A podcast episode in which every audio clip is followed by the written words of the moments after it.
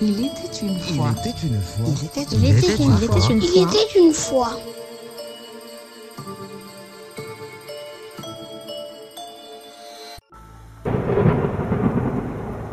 Au commencement du mois de juin de l'année 1764, une femme de Langogne, gardant son troupeau de bœufs aux environs du bourg, fut attaquée par une bête féroce.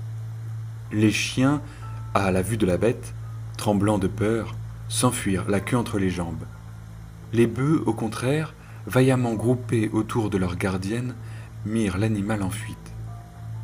La femme, du reste, n'était pas blessée. Elle rentra donc à Langogne, très émue, la robe et le corsage en lambeaux. À la description qu'elle fit du monstre qui l'avait assailli, on comprit que la peur lui avait quelque peu troublé la tête. C'était un loup, tout simplement, assuraient les sceptiques, peut-être un loup enragé. Le fait n'était pas rare et l'on n'en parla plus. Mais quelques semaines plus tard, le bruit se répand dans toute la vallée de l'Allier que la bête a reparu le 3 juillet à Saint-Étienne de Vidarès en Vivarais. Elle a dévoré une fillette de 14 ans. Le 8 août, elle attaque une fille de Puy-Laurent, en Gévaudan, et la déchire. Puis ce sont trois garçons de 15 ans du village de Chéla-l'Évêque, une femme d'Arzanque, une fillette du village de Torse, un berger de Chaudérac. Tous sont trouvés morts dans les champs, leurs corps horriblement mutilés. Ils sont à peine reconnaissables. En septembre, une fille de Rocle, un homme des Choisinets, une femme d'Apché disparaissent. On recueille leurs débris et des lambeaux de leurs vêtements éparses dans les champs et dans les bois. Le 8 octobre, un jeune homme du Pouget rentre au village terrifié, à demi-mort. Il a rencontré, dit-il, dans un verger, la bête qui lui a lacéré la peau du crâne à la poitrine. Deux jours plus tard, un enfant de 13 ans a également le front ouvert et le cuir chevelu arraché. Le 19, une fille de 20 ans est trouvée aux environs de Saint-Alban, dans une prairie, affreusement déchiquetée. La bête s'était acharnée sur elle, avait bu tout son sang et dévoré ses entrailles. Tout le Gévaudan tremblait. Le capitaine du Hamel, aide-major des dragons de Langogne, s'était bravement mis à la tête d'une troupe de courageux paysans afin de donner la chasse à l'animal mystérieux. Il avait même cerné et tué un grand loup, mais les gens de la campagne ne se rassuraient point. Ce vulgaire loup n'était pas la bête, ainsi qu'on s'efforçait à leur faire croire. Et de fait, on apprit presque aussitôt que celle-ci se moquait des chasseurs et poursuivait ses ravages. Un soir d'octobre, un paysan du village de Zuliange, Jean-Pierre Pourchet, rangeait des bottes de paille dans sa grange. Le soir tombé, la neige couvrait la campagne. Tout à coup, une ombre passe devant l'étroite fenêtre du hangar. Pourchet est pris, dit-il, d'une espèce de frayeur. Il va décrocher son fusil, se poste à la lucarne de son écurie, et là, il aperçoit dans la rue du village, devant la fontaine, un animal monstrueux, et tel qu'il n'en a jamais vu. C'est la bête, c'est la bête, se dit-il. Quoiqu'il fût très fort et même très courageux, il tremblait au point que ses mains pouvaient à peine tenir son arme. Pourtant, ayant fait le signe de la croix, il épaule, vise et tire.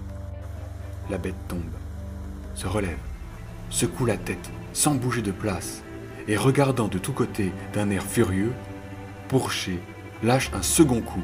La bête jette un cri terrifiant, fléchit sur ses pattes et s'enfuit en faisant un bruit semblable à celui d'une personne qui se sépare d'une autre après une dispute, nous dira Pourchet. De ce soir-là, les pauvres habitants de la région restèrent bien convaincus que, à moins d'un miracle, tous les habitants du Gévaudan étaient destinés à être mangés.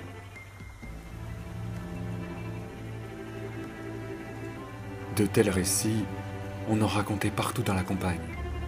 Et ils étaient faits pour porter au loin la terreur. Les travaux des champs étaient délaissés, les routes désertes. Les gens ne sortaient de chez eux qu'en troupes bien armées. Le capitaine du Hamel et ses dragons opéraient pourtant des battues journalières. 1200 paysans, porteurs de fusils, de faux, d'épieux et de bâtons, lui servaient d'escorte. Dès qu'un méfait de la bête était signalé, on se portait en masse à sa poursuite. Des crieurs allaient de village en village pour ameuter les paysans. Les braves se mobilisaient et par les chemins neigeux partaient résolument à la recherche du monstre. Un jour, Une bande de ces courageux, en marche depuis 72 heures, s'arrêta subitement tout près du château de la. Bah, Qu'y a-t-il? La bête, la bête est là. On vient de l'apercevoir, dissimulée derrière un mur. Elle est couchée sur le ventre et guette un jeune berger qui, à quelque distance, garde des bœufs dans un pâturage. Mais elle a éventé les nuits. En quelques bonds, elle gagne un bosquet voisin. Cette fois-ci, on la tient. Les paysans se précipitent, au nombre d'une centaine, cernent le petit bois, tandis que d'autres, avec précaution, se glissent sous les branches, battant les fourrés. La bête, débuchée, prend son élan. Un chasseur la tire à dix pas. Elle tombe, se relève, reçoit une seconde balle, tombe de nouveau, se relève encore et rentre dans le bois, en clopinant. On la poursuit, on la fusille de tous côtés. La voici de nouveau en pleine, tombant à chaque décharge, se redressant toujours. On la voit enfin revenir au bosquet et s'y enfoncer. On l'y poursuit jusqu'à la nuit sans la rencontrer. Bon, comme on la croyait morte, on remit au lendemain la recherche de sa dépouille. À l'aube, 200 hommes, bien armés, explorèrent tous les buissons, écartant les branches, fouillant les amoncellements de feuilles mortes, jusqu'à ce qu'on apprit que deux femmes qui s'étaient risquées dans les champs sur la bonne nouvelle que la bête était tuée, l'avaient vue passer, très vivante, mais boitant un peu. Deux jours plus tard, à trois lieues de là, un jeune homme de Ruimez était rapporté tout sanglant, la peau du crâne enlevée et le flanc ouvert. Le même jour, une enfant de Foutan était mordue à la joue et au bras. On trouvait dans un champ voisin de l'habitation de M. de Morangier le cadavre en lambeaux d'une fille de 21 ans, que malgré son épouvante, ses parents avaient forcé d'aller traire les vaches. C'était à désespérer. Des dix mille chasseurs qui, à la fin d'octobre, s'étaient mis en campagne, il ne restait plus un qui n'estimât toute tentative désormais inutile.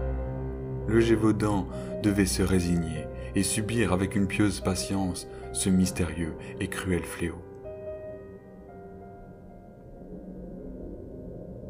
On savait bien maintenant que la bête n'était pas un loup, trop de gens l'avaient vu. C'était un animal fantastique, de la taille d'un veau ou d'un âne.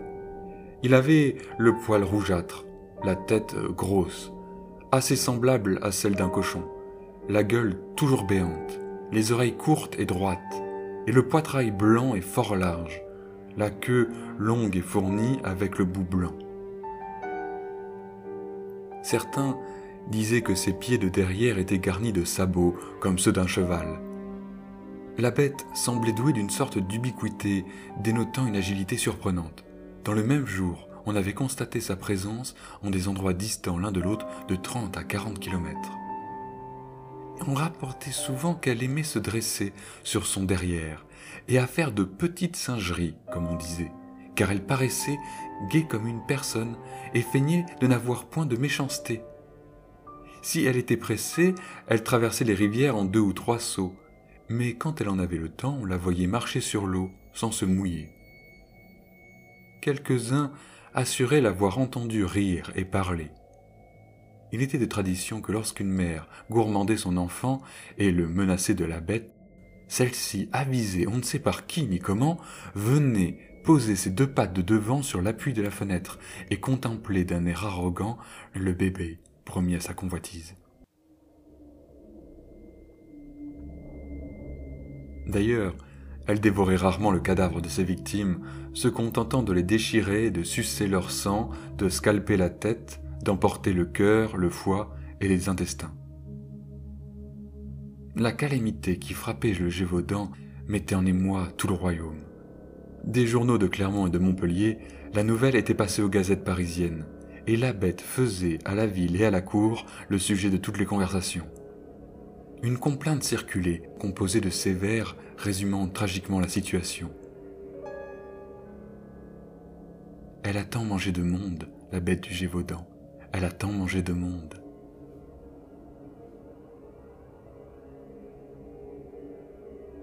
Pour nous, il est temps d'en finir pour l'heure avec cette lamentable histoire. La semaine prochaine, nous continuerons cette balade sanglante en pays de Gévaudan. En attendant, passez une bonne semaine et à bientôt sur Il était une fois.